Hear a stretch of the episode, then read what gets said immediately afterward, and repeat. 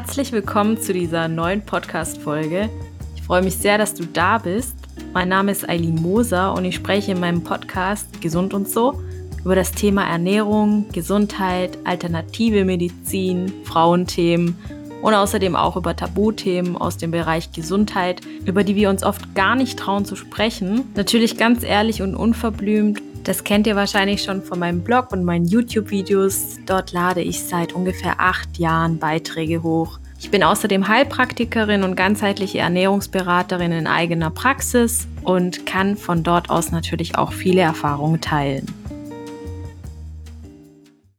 freue mich sehr, dass du heute zu diesem speziellen Thema eingeschalten hast und kann mir schon vorstellen, dass du dich entweder sehr für das Thema Haut oder Neurodermitis interessierst, möglicherweise weil du selbst davon betroffen bist, betroffen warst oder weil du vielleicht irgendjemanden in deinem direkten Umkreis aus deiner Familie, von deinen Freunden oder im Bekanntenkreis hast, der auch unter Neurodermitis leidet und du einfach hierzu ein bisschen Input brauchst. In meiner heutigen Podcast-Folge soll es um eine knackige Zusammenfassung gehen, was du selbst bei der Ernährung machen kannst, um deinen Krankheitsverlauf aktiv mitzugestalten, vor allem positiv zu beeinflussen. Wir beschränken uns heute erstmal nur auf die Ernährung. Ich werde aber in meinem Podcast Gesund und so immer wieder auch mal über Neurodermitis sprechen und dir nochmal richtig gute Tipps geben, was du bei Neurodermitis tun kannst und heute geht's wie gesagt, erstmal nur um die Ernährung. Als Einführungssatz möchte ich euch sagen, dass ich natürlich hier keine individuelle Therapieempfehlung machen kann und auch keine Empfehlung zu einzelnen Mitteln oder Präparaten. Und wenn ihr krank seid, ein Problem habt, dann besprecht das unbedingt mit eurem Arzt und oder Heilpraktiker und lasst euch da einfach therapeutisch begleiten. Diese Podcast-Episode dient einfach der Information und nicht der Selbstbehandlung von Erkrankungen. Kurz vorweg möchte ich dir auch sagen, dass ich selbst sehr, sehr stark unter Neurodermitis litt. Ich habe Neurodermitis mit meinem zweiten Lebensjahr bekommen. Der Auslöser ist nicht so ganz klar. Ich habe so ungefähr nach einer Impfung das erste Mal Neurodermitis bekommen und ähm, war über 20 Jahre sehr, sehr davon geplagt. Es gab zwar auch mal Zeiten, wo ich tatsächlich symptomfrei war. Ähm, das war noch kurz bevor meine Jugend äh, begonnen hatte. Und in meiner Jugend habe ich nicht besonders gut gegessen und hatte auch keine besonders gute Lebensführung. Und ähm, ja, das hat meine Haut mir dann ordentlich gezeigt und ähm, schlussendlich habe ich meine Ernährung dann irgendwann wirklich umgestellt von Fast Food und ähm, Essen das einfach nur schmecken soll. Für mich hat Essen einfach nur den Sinn gehabt, dass es gut schmecken soll. Und da war es mir natürlich dann egal, ob es ähm, gesund ist oder nicht. Ich bin sozusagen ein fleischfressender Tyrannosaurus Rex gewesen damals, weil ich wirklich dreimal am Tag Fleisch gegessen habe, siebenmal die Woche.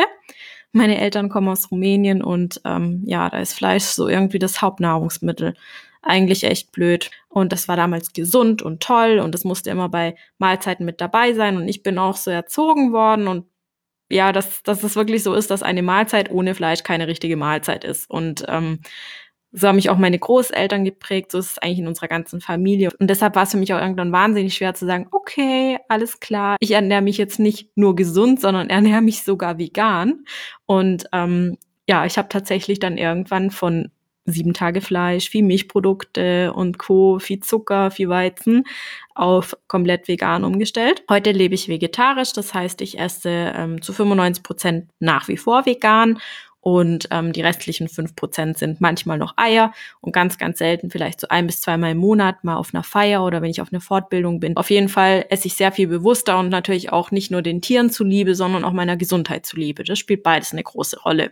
Seit drei Jahren bin ich nun symptomfrei und das hängt garantiert mit meiner Lebensweise zusammen und ähm, das ist ein komplett neues Lebensgefühl. Ich habe damals sehr gelitten. Mit 21 war ich eigentlich so in dem Alter, wo ich mit meinen Freundinnen am liebsten, ja, relativ regelmäßig auch mal weggegangen wäre. Und das war auch so eine Zeit, wo ich mich nicht so getraut habe, ähm, was Kurzes anzuziehen, weil man einfach immer auf der Haut Flecken gesehen hat. Also wenn ich nicht gerade akut gekratzt habe, dann hatte ich immer auf meiner gut gebräunten Haut und ich bin meistens gebräunt im Sommer und dann, wenn es auf den Winter zugeht, hatte ich dann immer schöne weiße Flecken auf der Haut, weil ich mir die Bräune abgekratzt habe. Und ähm, ich musste mir da schon sehr, sehr vieles anhören. Manche Leute wussten nicht, was ich habe. Damals hat mich ein Junge in meinem Alter darauf angesprochen, ob ich Krätze habe. Das war was, was sehr wehgetan hat, weil ich mich dann richtig arg geschämt habe. Und irgendwann hatte ich wirklich die Schnauze voll. Es ging mir so schlecht, dass irgendwann nicht mehr nur dieser ästhetische Aspekt eine Rolle gespielt hat, dieses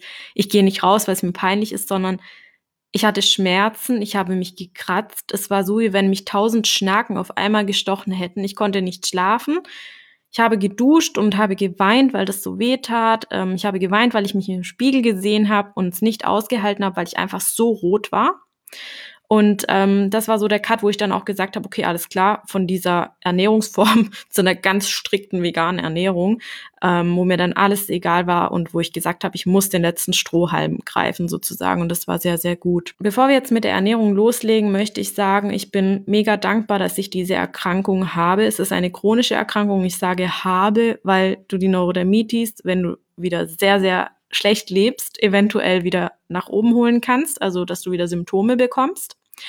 Ich bin aber sehr, sehr dankbar über diese Erkrankung, weil ich sonst nie meinen Beruf ausgewählt hätte. Ich bin jetzt seit bald zwei Jahren Heilpraktikerin in eigener Praxis. Ich habe mir einen riesigen Lebenstraum dadurch erfüllen können und habe genau das gefunden, was ich wollte. Und ich war sehr verzweifelt, als ich mein Abitur gemacht habe, weil ich so ungefähr schon wusste, was ich machen will. Ich wusste, dass ich so in Richtung Gesundheit und ich möchte Menschen helfen will, aber ich wusste nie wirklich, was ich machen soll. Und letztendlich habe ich dadurch wirklich meinen Beruf gefunden und ich liebe das, was ich mache. Liebe es zu arbeiten, ich liebe es in meiner Praxis zu sein und ich liebe es Menschen wirklich zu begleiten, wenn sie krank sind oder wenn sie einfach was für ihre Gesundheit tun möchten.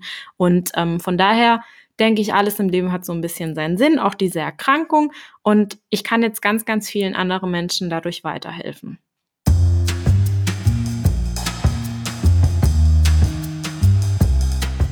Jetzt kommen wir direkt zu meinen Tipps zur Ernährung bei der Neurodermitis.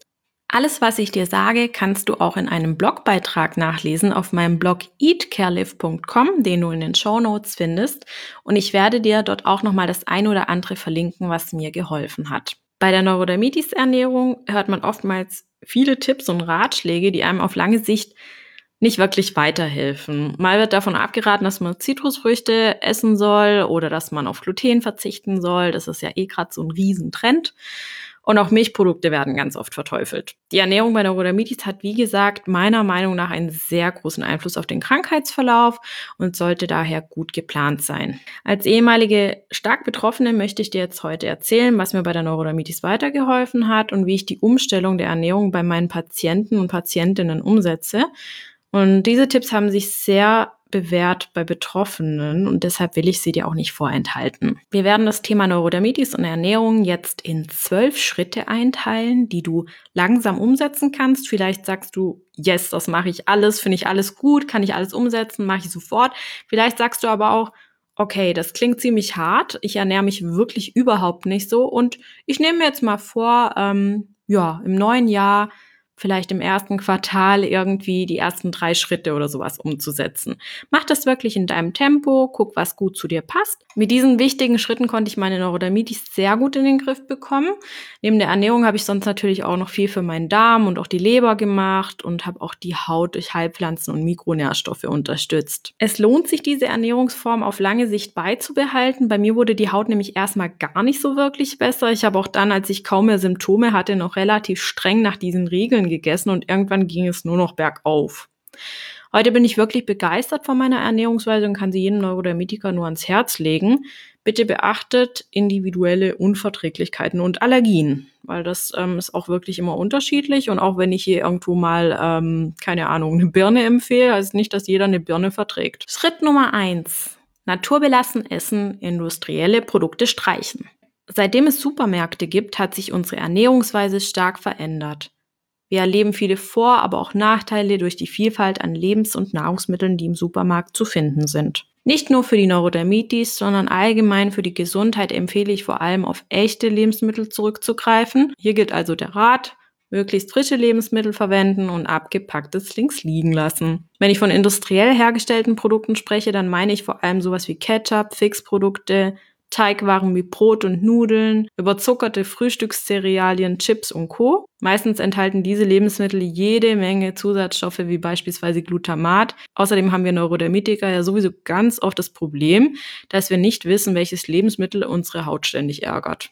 Es ist dadurch echt schwierig zuzuordnen, was nun genau die akuten Probleme macht. Und ein weiteres Argument, welches gegen eine industrielle Ernährung bei Neurodermitis spricht, ist, dass hochverarbeitete Lebensmittel oftmals auch mit minderwertigen Zutaten hergestellt werden und somit auch armer Nährstoffen sind. Gerade bei der Neurodermitis brauchen wir durch die ständigen Entzündungen und das stark reagierende Immunsystem eine Ernährungsweise, die eher antientzündlich und vor allem nährend wirkt. Auch grüne Lebensmittel sollten besonders häufig auf dem Speiseplan stehen und auch grüne Säfte mit Weizengras oder Brennnessel können täglich als Smoothie zubereitet werden. Bei schwacher Verdauungsenergie sollten diese Säfte jedoch nur in ganz kleinen Mengen getrunken werden und sowieso vorher erst gekaut und gut eingespeichert werden. Sie enthalten nämlich ganz wertvolles Chlorophyll, welches unserem Blutfarbstoff Hämoglobin sehr, sehr ähnlich ist. In der Naturheilkunde sagt man nämlich immer wieder, dass Chlorophyll sozusagen eine blutreinigende Wirkung hat. Punkt Nummer zwei. Entzündungshemmende Lebensmittel einbauen.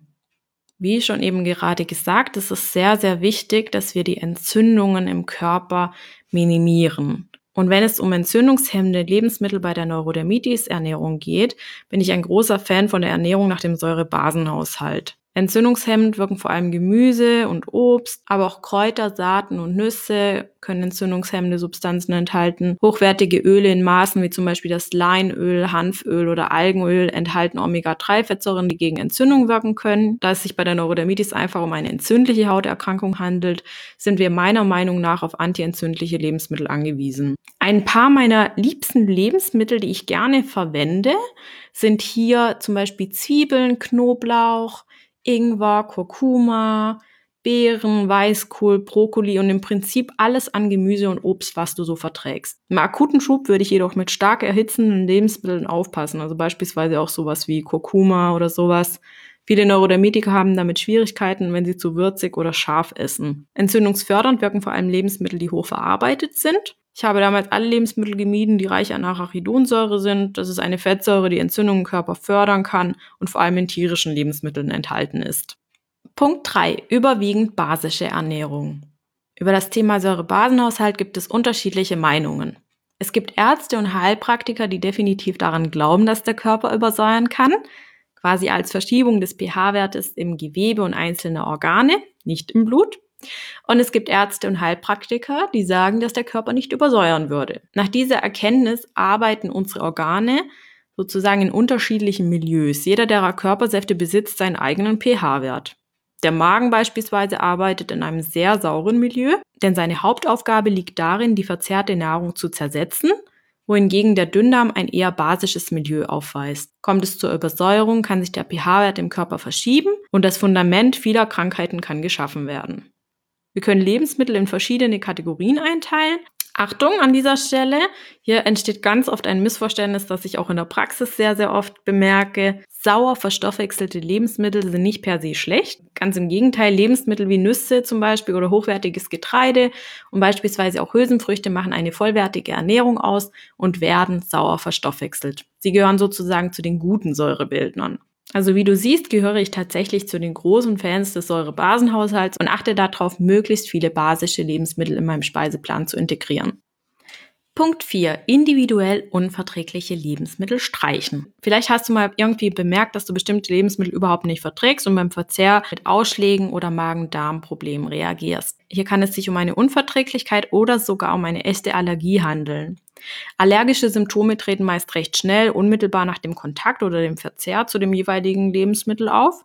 Und Unverträglichkeiten dagegen können bis zu 72 Stunden im Nachhinein auftreten. Und das ist so tückisch, weil man nicht wirklich zuordnen kann, von was kommt denn jetzt wieder der Schub. Das ist echt ein bisschen schwierig. Und ähm, da bieten sich auch sogenannte Rotationsdiäten an oder sich einfach mal auf ein bisschen weniger Lebensmittel ähm, quasi zu beschränken für eine Zeit lang. Hier ist es jetzt wichtig, dass du möglichst auf diejenigen Lebensmittel verzichtest, die du nicht verträgst, um deine Haut nicht zusätzlich zu provozieren. Mir hat damals ein Ernährungstagebuch sehr gut geholfen, in dem ich immer dokumentieren konnte, was ich gegessen habe und wie ich mich im Nachhinein gefühlt habe. Manchmal handelt es sich aber auch gar nicht um eine Allergie oder Unverträglichkeit und wir vertragen gewisse Lebensmittel aufgrund ihrer Zubereitung nicht. Ein klassisches Beispiel an dieser Stelle, trockene Bohnen werden nicht über mehrere Stunden eingeweicht und direkt gekocht.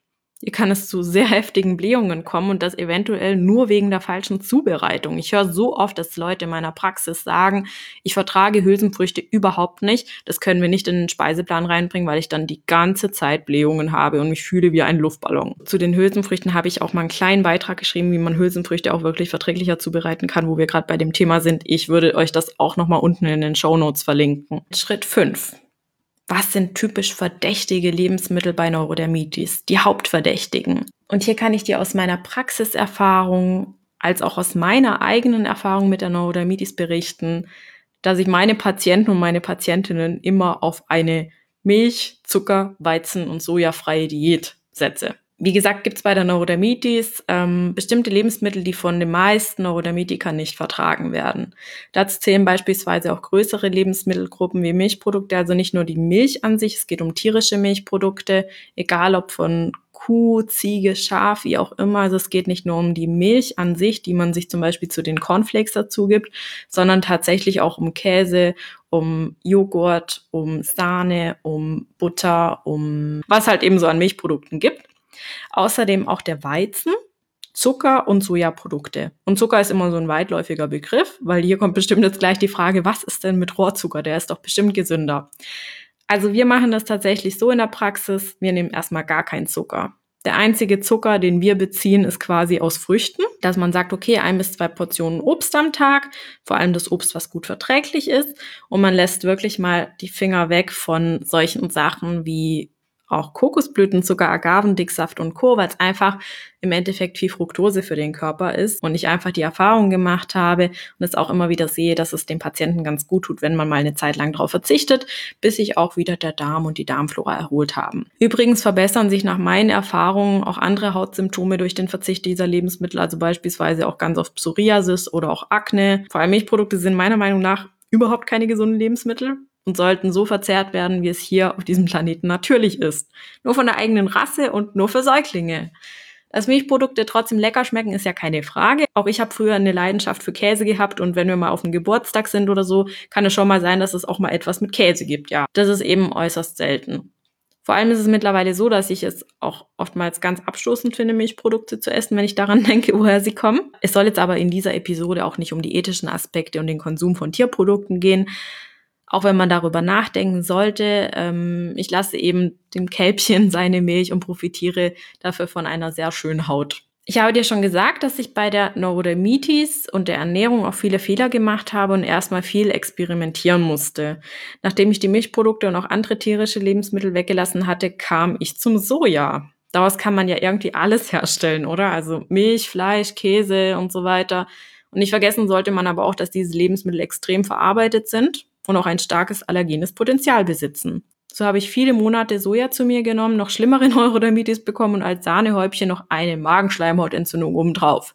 Heute weiß und sehe ich auch bei anderen Betroffenen, dass Soja meist nicht so gut bei Neurodermitis verträglich ist. Dass Zucker in großen Mengen schädlich sein kann, wissen heutzutage die meisten Menschen. Das beginnt bereits im Mundraum mit Karies, wobei es hier natürlich auch weitere Ursachen geben kann, Dr. Max Otto Brocker ging davon aus, dass Zucker ein echter Nährstoffräuber sein kann. Und sein Buch werde ich euch auch nochmal unten in den Show Notes verlinken. Das war einer der wertvollsten Bücher, die ich zu diesem Thema gelesen habe. Und das habt ihr in zwei Stunden durch. Bei der Neurodermitis ist eben Zucker fehl am Platz. Vor allem in akuten Phasen würde ich ihn gänzlich meiden. Und auch Agavendicksaft oder Ahornsirup sind für mich hier keine echten Alternativen, weil sie eben auch Fructose enthalten und eben doch, ja, verarbeitet sind. Ich würde in akuten Phasen eventuell selbstgemachten Dattelsirup vielleicht in kleinen Mengen verwenden oder eben Früchte, so eine zerquetschte Banane oder selbstgemachtes Apfelmus. Und ansonsten bin ich auch ein großer Xylit-Fan, auch wenn es jetzt nicht das absolut natürlichste Lebensmittel ist. Also Xylit ist Birkenzucker quasi. Ähm, ist es vielleicht doch mal eine Alternative, wo man einfach ab und zu mal ähm, drauf zurückgreifen kann. Kommen wir zu Schritt Nummer 6, die pflanzliche Ernährung, also quasi die vegane Ernährungsweise. Die Umstellung damals auf vegane Ernährung hat bei mir zu großen Erfolgen geführt. Eine rein pflanzliche Ernährung, um die Neurodermitis positiv zu beeinflussen, bringt jedoch in meinen Augen nur etwas, wenn man tatsächlich auch gesund ist. Man kann nämlich auch relativ viel Zucker und Ersatzprodukte essen und trotzdem entspricht dies nur einer veganen Ernährung, aber nicht einer gesunden Ernährung. Und davon profitiert die Haut auch kaum. Wenn wir aber darauf achten, dass wir möglichst viele frische und nährstoffreiche Lebensmittel in unserem Speiseplan einbauen, dann profitieren wir auch von der entzündungshemmenden Wirkung einzelner Lebensmittel, was dann auch einen tollen Effekt auf die Haut haben kann. Der Verzicht auf tierische Produkte bedeutet quasi auch ein Verzicht auf die entzündungsfördernde Arachidonsäure. Es ist eigentlich gar nicht so schwer und in der Kurzform, entzündungshemmende Lebensmittel sollen rein in den Speiseplan, entzündungsfördernde Lebensmittel raus. Man muss auch nicht komplett vegan leben, aber es lohnt sich meiner Meinung nach, den Speiseplan möglichst vegan, also überwiegend vegan zu gestalten. Hier ist es auch wichtig zu erwähnen, wenn sich jemand komplett vegan ernährt, dann sollte man unbedingt auch auf Vitamin B12 achten, weil es hier nach einigen Jahren definitiv zu einer Mangelsituation kommt, wenn man sich darum nicht kümmert, weil du B12 halt einfach nicht in pflanzlichen Lebensmitteln findest. Zumindest nicht in ausreichenden Mengen. Tipp Nummer 7. Gute Fettsäuren und hochwertiges Protein einbauen. Die richtigen Fettsäuren sind extrem wichtig, wenn es um das Thema Hautgesundheit geht. Egal, ob es um Neurodermitis oder andere Hautgeschichten geht. Zum Beispiel auch bei Akne können gute Fettsäuren sehr stark unterstützend wirken. Sie können aktiv Entzündungen hemmen und unterstützen den Körper beispielsweise auch für ein gesundes Hormonsystem. Meine Favoriten sind hier vor allem Saaten wie zum Beispiel Lein, Chia oder Hanfsamen, aber auch Mandeln, Oliven, Avocados, Algen und Eier. Ich esse eben nicht komplett vegan, sondern eben ähm, Eier noch dazu. Jetzt auch nicht extrem viele oder sowas, aber das ist so das einzige tierische Lebensmittel, was ich noch dabei habe. Und man muss Eier nicht unbedingt essen, wenn man nicht will. Also ist überhaupt kein Problem. Ich habe sie seit 2016 in meinem Speiseplan und vertrage sie auch sehr gut und beziehe sie auch von einem Bauern, der seine Tiere wirklich sehr gut hält, wo es Kükensägsen, also Kükenschreddern einfach nicht gibt und ähm, gehe damit einfach sehr verantwortlich um und das ist auch was, was ich an dieser Stelle einfach gerne weitergeben möchte. Bei den Ölen, weil wir ja bei den Fettsäuren sind, könnt ihr vor allem auf Hanf, Lein oder Borretschsamenöl setzen. Leinöl vor allem die Alpha-Linolensäure, Hanf- und Borretschsamenöl vor allem die Gamma-Linolensäure. Dann sind auch noch die zwei Fettsäuren EPA und DHA wichtig, Eicosapentaensäure und Docosahexaensäure. Also ich bleibe bei EPA und DHA, weil ich spätestens morgen wieder vergessen habe, wie diese Begriffe ausgesprochen werden. Und EPA und DHA hast du vor allem in Fisch- oder Algenöl. Und da möchte ich dir wirklich ganz arg Algenöl empfehlen, weil du mit ein bis maximal zwei Teelöffeln am Tag wirklich so viel abgedeckt hast. Und ähm, ich verlinke dir auch sehr, sehr gerne in den Show Notes meine Quelle dazu zu einem guten Leinöl, zu einem Borretschsamenöl und auch nochmal zu einem Algenöl, dass du da einfach weißt, ähm, was gute Hersteller sind. Pflanzliches Protein Protein, weil es hier eben auch bei ähm, Schritt Nummer sieben um äh, Proteine geht, erhalten wir bei Neurodermitis vor allem durch Hülsenfrüchte wie Bohnen und Linsen, auch komplexe Getreidesorten, wie zum Beispiel auch Vollkorngetreide, Quinoa, Hirse, Amaranth, Buchweizen, Nüsse und Saaten. Auch Obst und Gemüse enthalten hochwertiges pflanzliches Protein, vielleicht nur in geringen Mengen. Es gibt auch gewisse Lebensmittel beim Gemüse, was quasi mehr Protein enthält, wie zum Beispiel Grünkohl oder ähm, auch Mangold, glaube ich. Und ja, also diese Sachen. Der tägliche Proteinbedarf sollte möglichst gedeckt werden, ähm, weil ich hier extrem oft Defizite in meiner Praxis sehe, weil meine Patienten und Patientinnen dürfen, beziehungsweise sie müssen eigentlich ein Ernährungstagebuch mitbringen, über mindestens fünf Tage geführt und möglichst präzise, dass ich wirklich reinschauen kann. Und ich würde sagen, bei 80 Prozent besteht ein Proteinmangel, dass die Leute wirklich viel zu wenig Proteine essen. Und als meine Faustregel, die ich dir mitgeben möchte, ist, wie viel wiegst du? Also wenn du jetzt zum Beispiel jetzt 60 Kilo wiegst, versuche 60 Gramm Protein am Tag zu essen. Hanf ist beispielsweise ein Lebensmittel, welches gesunde Fettsäuren und gleichzeitig auch hochwertiges Protein bietet. Ich esse zum Beispiel jeden Tag bis zu 5 Esslöffeln Hanfsamen und komme allein schon damit auf ungefähr 15 Gramm Protein. Das heißt, ich habe von 50 Gramm, die ich am Tag circa brauche, 15 Gramm schon alleine in meinem Porridge am Morgen abgedeckt. Wenn ich jetzt noch die Haferflocken dazu nehme, sind wir ungefähr bei 20, 21 Gramm. Dann habe ich meistens noch ja, ein bisschen Mandeln drin. Dann sind wir bei 24 Gramm und äh, ja, im Obst auch nochmal bei 25, 26 Gramm vielleicht oder sowas. Ich habe zum Thema Hanf auch nochmal einen sehr interessanten Beitrag geschrieben, weil ich Hanf wirklich sehr, sehr gut als Lebensmittel finde. Kommen wir zum Thema Verdauung zu Schritt 8. Versuche deine Verdauung durch wärmende Kost zu stärken. Ich habe gerade schon das Thema Porridge angeschnitten und Porridge und Suppen stehen bei mir ganz oben, wenn es um die Ernährung bei Neurodermitis geht. Wenn der TCM hat eine Schwächung der Milz oder besser gesagt eine Schwächung des Milz-Qi eine schlechte Verdauung zur Folge. Wer hier fleißig liest und weiß, wie ich in der Praxis bei der Neurodermitis vorgehe, weiß genau, dass ich starke Zusammenhänge im Zustand der Darmflora zur Neurodermitis sehe. Tatsächlich habe ich auch bei mir festgestellt, dass ich wärmende Kost bzw. gekochte Nahrung viel besser verdauen kann. Ähm, das heißt nicht, dass ich alles gekocht esse. Ich esse so zu 80 Prozent gekocht und zu 20 Prozent roh. Es tut mir nicht nur in Bezug auf die Haut, sondern auch in Bezug auf die Verdauung gut. Falls du noch nie Porridge gegessen hast, kein Problem. Das kannst du mal ausprobieren. Ich habe dazu auch auf meiner Website bzw. auf meinem Blog eatcarelive.com ein Rezept für ein warmes Frühstück nach TCM. Das ist übrigens auch in dem großen Beitrag mit diesen 13 Tipps auf meinem Blog ähm, verlinkt. Punkt Nummer 9. Hitzeproduzierende Lebensmittel solltest du möglichst aus deinem Speiseplan eliminieren. Warum denn das? Hm. Ja, du musst dir vorstellen, bei der Neurodermitis haben wir so oder so schon extrem viele Entzündungen im Körper. Und Entzündung bedeutet quasi Hitze. Ich erkläre das immer so wie so ein Feuer, das so richtig unter der Haut lodert. Und wenn man sich die TCM anschaut, die spricht von Bluthitze bei Neurodermitis, gerade in diesem akuten, stark geröteten Stadium mit diesem sehr starken Juckreiz. Und wenn wir jetzt noch mehr Hitze produzierende Lebensmittel essen, dann ist es so, wie wenn wir Benzin ins Feuer kippen sozusagen. Das Feuer wird immer mehr entfacht und die Entzündung schwappen über sozusagen und das geht dann auf die Haut. Scharfes und auch andere thermisch heiße Lebensmittel sollten unbedingt aus dem Speiseplan eliminiert werden. Es gibt manche Ärzte, die da sehr, sehr viel drüber wissen über die Ernährung, aber die muss man meistens erstmal finden. Also ich hatte damals keinen Arzt leider gefunden, der sich damit ausgekannt hat und viele kennen eben diese Zusammenhänge mit der TCM auch nicht.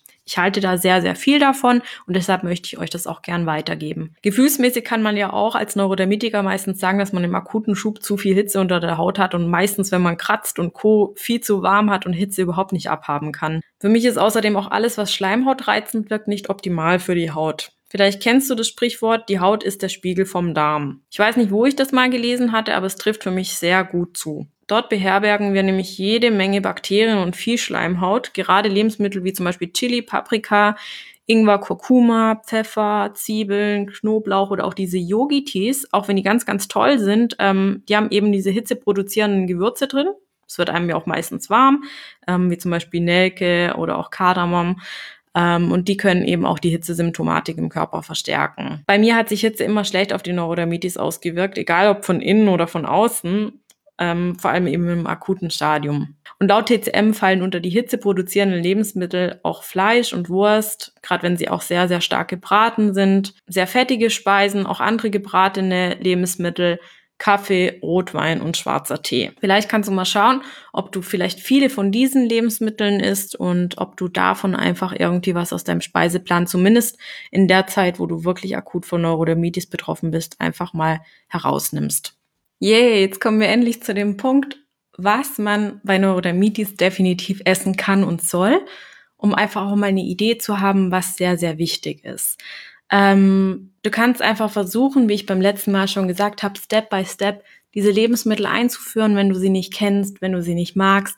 Mach das ganz, ganz langsam in deinem Tempo, um dich auch nicht zu überfordern. Und vor allem solltest du diese Ernährung ja auch auf lange Sicht umsetzen können. Und ähm, es ist auch wichtig, dass die Ernährung einfach auch vielfältig bleibt, damit du keinen Mangel bekommst oder sowas. Aber das bekommst du garantiert nicht, wenn du diese Tipps ähm, quasi berücksichtigst, weil im Großen und Ganzen entspricht das einer naturbelassenen Ernährung. Und Lebensmittel, die besonders toll bei Neurodermitis sind, sind auch quasi immer diejenigen Lebensmittel, die uns auch besonders gut tun, eigentlich jeden. Sicherlich gibt es auch bestimmte Lebensmittel, die besonders verträglich sind, wie beispielsweise die meisten Gemüsesorten, Reis oder auch Kartoffeln. Man liest ja immer wieder, was bei Neurodermitis nicht gegessen werden soll. Also hier jetzt mal die Lebensmittel, die doch sehr gut vertragen werden und unbedingt integriert werden sollten. Frisches Gemüse und Obst zum Beispiel leicht gedünstet mit Kräutern oder auch kleinen Mengen Rohkost, wenn gut gekaut wird. Komplexe Kohlenhydrate, wie ich vorhin schon erwähnt hatte, wie zum Beispiel Quinoa, Amaranth, Hirse, Vollkornreis, Buchweizen und Vollkornprodukte. Hochwertige Speiseöle, Leinöl, Hanföl, Algenöl, Olivenöl, Walnussöl. Ihr merkt, vieles wiederholt sich jetzt, aber es ist vielleicht ganz gut, um sich nochmal einzuprägen. Superfoods aus Deutschland, Beispielsweise auch sowas wie ähm, Sauerkraut oder auch Himbeeren, Heidelbeeren, was eben gut vertragen wird. Wir brauchen nicht unbedingt Superfoods aus anderen Ländern, um gesund zu bleiben. Bei den Getränken empfehle ich vor allem Wasser, auch gerne lauwarm bis warm. Das ist auch ein Tipp, der aus der TCM kommt. Kräutertee wie zum Beispiel grüner Tee. Ich empfehle sehr, sehr gerne in der Praxis auch mal Zystustee oder Gänseblümchentee. Nüsse und Saaten, wenn sie verträglich sind, oder beispielsweise auch Erdmandeln, diese meistens sehr gut verträglich. Präbiotische Lebensmittel, da kommen wir jetzt gleich noch dazu. Das sind zum Beispiel Pastinaken, Chicorée, Lauch, Bananen, Spargel, Tupinambur, Haferflocken. Dann hochwertiges pflanzliches Eiweiß aus Hülsenfrüchten wie Linsen und Bohnen, Saaten, Nüssen, Quinoa, Amaranth auch gerne fermentiertes Gemüse, weil das auch unserem Darm und vor allem den Milchsäurebakterien sehr, sehr gut tut. Und meistens sind im fermentierten Gemüse auch Milchsäurebakterien enthalten. Man sollte hier nur vorsichtig sein, wenn man eine Histaminintoleranz hat und die auch noch im Moment quasi akut ist. Also Histaminintoleranz, wenn sie nicht angeboren ist, kriegt man ja ganz oft auch weg. Ich hatte das auch. Das war bei mir nach äh, drei, vier Wochen, nicht mal drei, vier Wochen Darmbehandlung ähm, Geschichte. Ich habe damit nie wieder Probleme gehabt und deshalb ähm, ja, muss ich da auch immer so ein bisschen oder werde ich da auch immer sehr nachdenklich, wenn jemand sagt, ich leide seit drei Jahren unter einer Histaminintoleranz, dann denke ich mir auch immer, wow, krass, okay, warum lässt du das nicht behandeln? Du musst doch nicht damit leben, genauso wie die Fructoseintoleranz. Das ist auch nur, wenn es angeboren ist bei Histamin und ähm, Fructose, ähm, dann kriegst du das meistens auch wirklich gar nicht im, in den Griff und musst wirklich auf diese Lebensmittel verzichten. Aber wenn das quasi etwas Erworbenes ist, dann kriegst du das meistens auch weg mit den richtigen Methoden. Also da habe ich auch ganz viele Fälle in der Praxis. Es hängt meistens wirklich mit einer kaputten Darmflora zusammen. Dann Sprossen und Keimlinge, wie zum Beispiel aus Brokkoli, Alfalfa-Sprossen, Kresse oder auch Rucola. Das kann man sich selber ziehen, ist total einfach und die enthalten so viel Vitamine und Spurenelemente, dass es wirklich empfehlenswert ist, das auszuprobieren. Brottrunk anstatt Essig, wenn es vielleicht verträglicher ist für dich. Und würzen sollte man vor allem eben mit Salz und frischen Kräutern, wie zum Beispiel auch Petersilie, Basilikum, Dill oder Borretsch. Dann empfehle ich auch immer gerne Lebensmittel, die die Milz stärken. Dazu kannst du auch nochmal in meinem Blogbeitrag nachlesen. Ähm, das würde jetzt den Rahmen sprengen. Auch langgekochte Gemüsesuppen, also quasi Kraftsuppen nach der TCM. Da kriegen auch immer meine Patienten und Patientinnen Rezepte mit ähm, von mir, ähm, was du da machen kannst, um so ein bisschen deine Ernährung nach TCM zu unterstützen. Thema Prä- und Probiotika, das ist ein sehr, sehr großes Thema. Und ich möchte noch eine große Folge zum Thema Darm machen. Das wird auch bald kommen, weil es ja auch wirklich mein Spezialgebiet in der Praxis ist. Ähm, und um das kurz zu fassen, Prä- und Probiotika sind total wichtig bei, ähm, bei der Behandlung von einer Neurodermitis.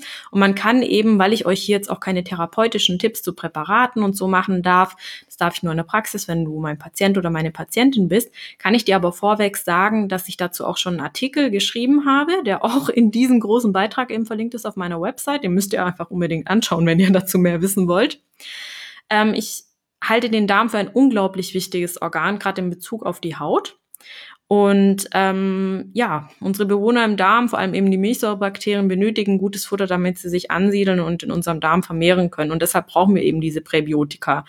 Ähm, Probiotika sind meistens Produkte, die quasi Milchsäurebakterien in unseren Körper schleusen. Präbiotika ist quasi das Futter dafür. Eben Spargel, Pastinaken, Bananen, was wir vorhin gerade so besprochen hatten.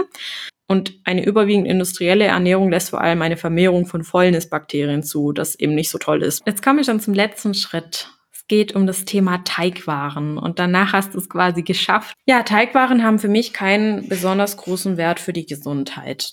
Ich plane meine Speisen und meine Mahlzeiten meist so, dass zumindest 80 Prozent des Tellers gesund ist und 20 Prozent dürfen dann eben auch mal nicht so gesund sein. Und diese Regel behalte ich mittlerweile ganz unbewusst ein, weil ich einfach gemerkt habe, dass ich gar nicht anders essen möchte. Ein klassisches Szenario, man läuft am Bäcker vorbei und die Brötchen duften so toll, dass man unbedingt etwas auf die Hand haben muss. Früher habe ich sehr viel Teig gegessen. Morgens meist ein Brötchen, abends oder auch zu Mittags Spaghetti, Maultaschen oder ähnliches. Zum einen enthalten die meisten Bäckerwaren Weizen, der quasi als einer der Hauptallergene bekannt ist und Neurodermitis auch in ihrem Verlauf sehr, sehr stark beeinflussen kann, und zwar negativ.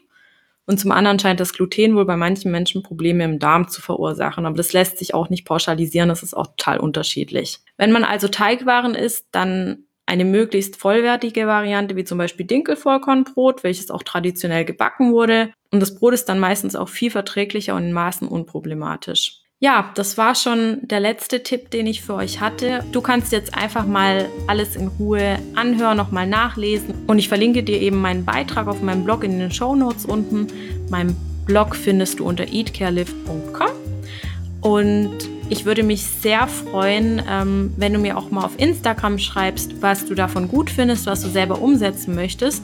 Man findet auf Instagram dann auch immer wieder einen extra Beitrag ähm, zu der jeweiligen Episode, wo ich auch nochmal, ähm, wo ihr quasi einfach kommentieren könnt, wo ich dann auch nochmal Feedback dazu gebe das ist einfach viel einfacher, wie wenn mir jemand immer eine Nachricht schickt, weil ich das gar nicht mehr außerhalb der Praxis beantworten kann. Und dann kann ich das auch viel leichter beantworten. Und auch mein Instagram-Account Heilpraktikerin Bodensee ist unten nochmal in den Shownotes verlinkt. Guck einfach, was du dir davon rauspickst, mach es in deinem Tempo und unterhalte dich gerne mit mir ähm, in meinem nächsten Post ähm, über das Thema Neurodermitis. Wir tauschen uns gerne aus und ja, hab einen tollen Tag. Bis dann.